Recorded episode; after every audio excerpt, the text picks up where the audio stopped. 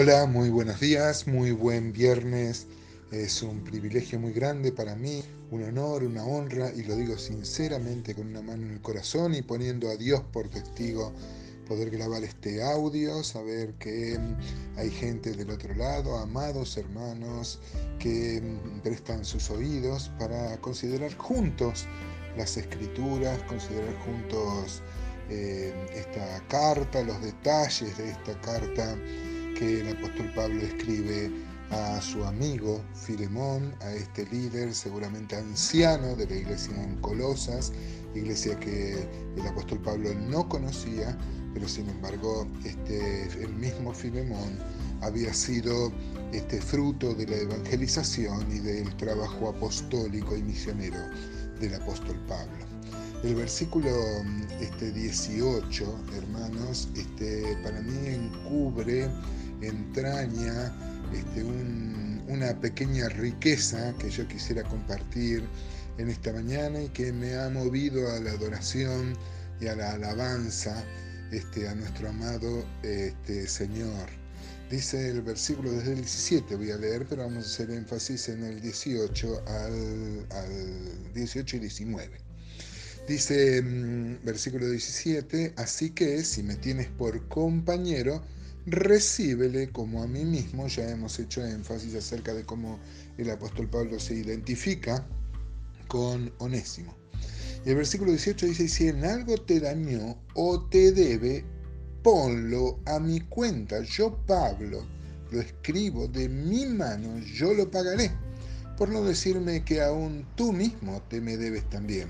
Si, hermano, tenga yo algún provecho de ti en el Señor, conforta mi corazón en el Señor.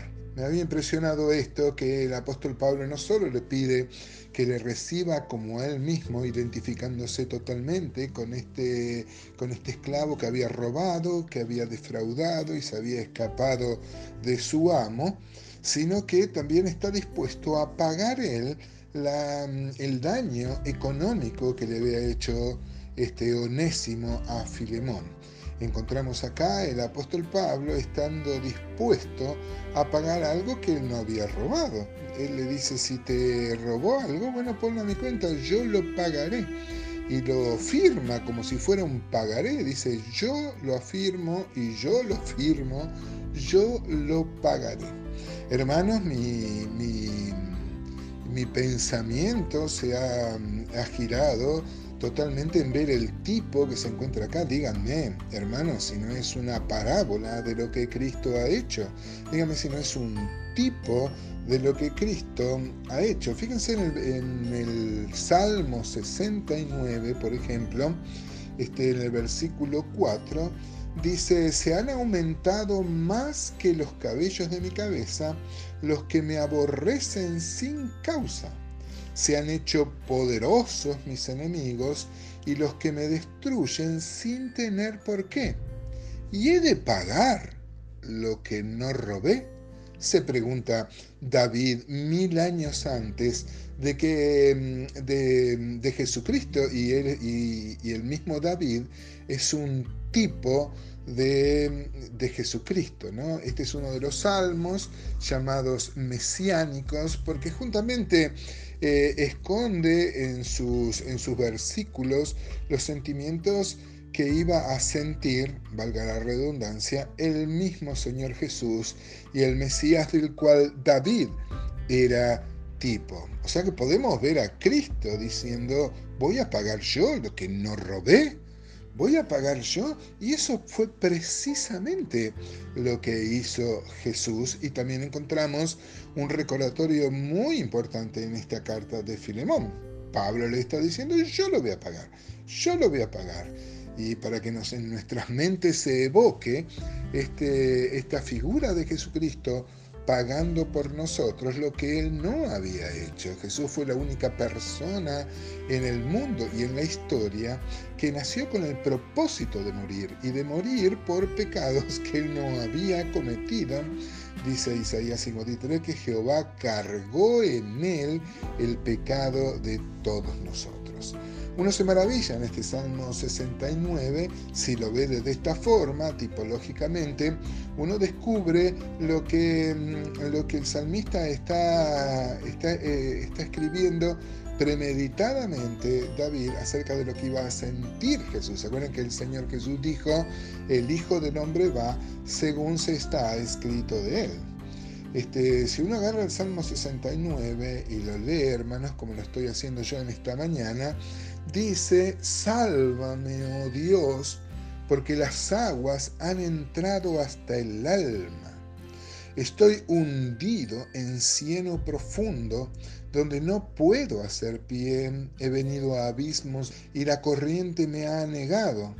Cansado estoy de llamar, mi garganta se ha enronquecido, han desfallecido mis ojos esperando a mi Dios. Mire cómo el salmista describe con términos muy vívidos el sufrimiento que estaba pasando. Y nosotros, sabiendo que es un, salmo tipológico, estamos viendo que Jesús así se sintió por nosotros. Estoy hundido en cieno profundo, donde no puedo hacer pie. Así va a sentir el Señor. Por eso dice el versículo 4 del Salmo 69, he de pagar lo que no robé y vemos el cumplimiento tipológico, pero vemos en este salmo también los sentimientos tan este, dolorosos, tan traumáticos. Miren, amados hermanos y hermanas, no hay este, eh, mire que el hombre ha inventado males, dice Romanos 1 que el hombre es inventor de males. Sin embargo, el, que inventó la muerte por crucifixión quiso eh, sumar una tortura muy grande antes de morir. Ustedes saben que la muerte ocurre en la crucifixión por asfixia, pero hay calambres, este, el, cuerpo pende de los clavos, el dolor, eh, como la persona este, pierde sangre. Bueno, es realmente un dolor indescriptible, inenarrable, y es lo que sufrió el Señor por amor de nosotros. Dice el versículo 7 del Salmo 69, porque por amor de ti he sufrido afrenta. Confusión ha cubierto mi rostro, extraño he sido para mis hermanos y desconocidos para los hijos de mi madre. Juan dice que a los suyos vino y los suyos no le conocieron. Dice el 9 del Salmo 69, porque me consumió el celo de tu casa y los denuestos de los que te vituperaban cayeron sobre mí. Lloré afligiendo con ayuno mi alma y esto me ha sido por afrenta. Puse además silicio por mi vestido y vine a hacerles por, por proverbio. Sácame del lodo y no sea yo sumergido. Como va a pasar, el Señor lo va a levantar después de la muerte sea yo libertado de los que me aborrecen y de lo profundo de las aguas. No me anegue la corriente de las aguas, ni me trague el abismo, ni el pozo cierre sobre mí su boca. Respóndeme, Jehová, porque benigna es tu misericordia. Mírame conforme a la multitud de tus piedades. No escondas de tu siervo tu rostro, porque estoy angustiado. Apresúrate, óyeme. Miren hermanos, qué hermosos pasajes para reflexionar en esta mañana y ver que si bien es Pablo quien dice yo voy a pagar, nuestra mirada en esta mañana, nuestro devocional se orienta a aquel que también pagó y superlativamente mayor de lo que estaba dispuesto a hacer Pablo, nuestro amado Señor Jesús. ¿Cómo no vivir para Él? ¿Cómo no mm, este, trabajar para Él? Ojalá podamos pensar en esto en este día.